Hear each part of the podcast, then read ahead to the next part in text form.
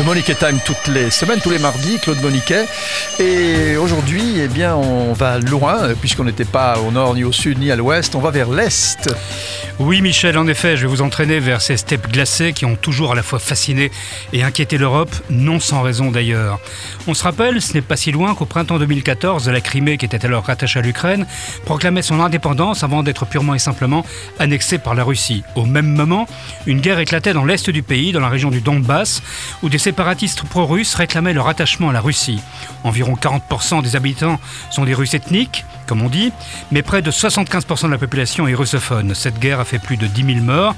Depuis des années, c'est le statu quo, avec régulièrement des incidents de frontières entre milices séparatistes soutenues par Moscou et forces ukrainiennes. Mais donc, quels sont, euh, Claude Moniquet, les, enjeux réels dans, dans cette région? Eh bien, Michel, des enjeux, il y en a trois. Le Donbass, d'abord, c'est une région minière, la principale ressource en charbon de l'Ukraine. Ensuite, pour Kiev, bien entendu, il y a également une question d'unité territoriale et de souveraineté. Enfin, pour la Russie, se pose la question de la protection des minorités russes vivant hors de ses frontières et qui, il faut bien le dire clairement, ne sont pas toujours très bien traitées. Ceci étant clairement un euphémisme. Mais bref, depuis des mois, les incidents armés se multiplient et au-delà, on entend très très fortement le bruit des bottes. Moscou accuse Kiev d'avoir amassé environ 125 000 hommes, soit la moitié de son armée, aux limites de la région. Mais Kiev et ses alliés occidentaux disent, eux, que près de 100 000 soldats russes sont aujourd'hui concentrés aux frontières ukrainiennes. Le tout sur fond de tensions exacerbées entre la Russie et l'OTAN, tensions qui se manifestent par une guerre de communiqués et plus concrètement par des expulsions régulières et croisées de diplomates qui durent depuis des mois, le plus souvent sous prétexte d'espionnage. On a vu des guerres clairement se déclencher pour beaucoup moins que ça. Du reste, Kiev et l'OTAN ne se gênent pas pour claironner que la Russie s'apprête à une guerre contre l'Ukraine qui commencerait début 2022, c'est-à-dire dans deux ou trois mois.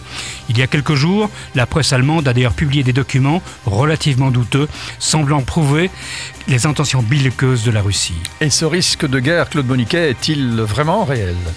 Eh bien, euh, moi je ne le crois pas. La tension est à son comble, bien entendu, mais je ne crois pas à la volonté russe d'en découdre. Au-delà de la propagande, les dirigeants russes sont extrêmement rationnels, et chacun est conscient que les conséquences d'une guerre dans cette région pourraient être incalculables et dégénérer en un affrontement ouvert entre l'OTAN et la Russie.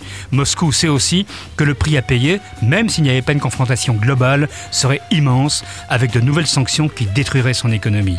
Alors, qu'est-ce qui se passe vraiment euh, dans cette région, Claude Moniquet?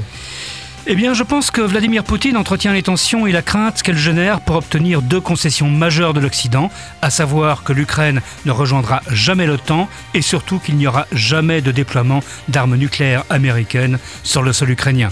Du côté de Washington et de Bruxelles, on ne veut pas entendre parler de telles garanties, reste qu'à un moment ou l'autre, il faudra bien qu'un compromis soit trouvé.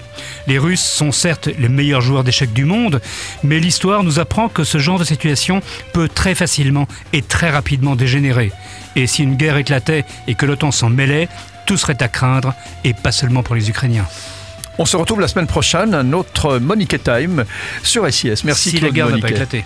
Oui, et puis euh, les meilleurs joueurs du monde maintenant, oui. c'est des machines. C'est exact. Peut-être fabriqués par les Russes d'ailleurs. voilà. À la semaine prochaine, Claude.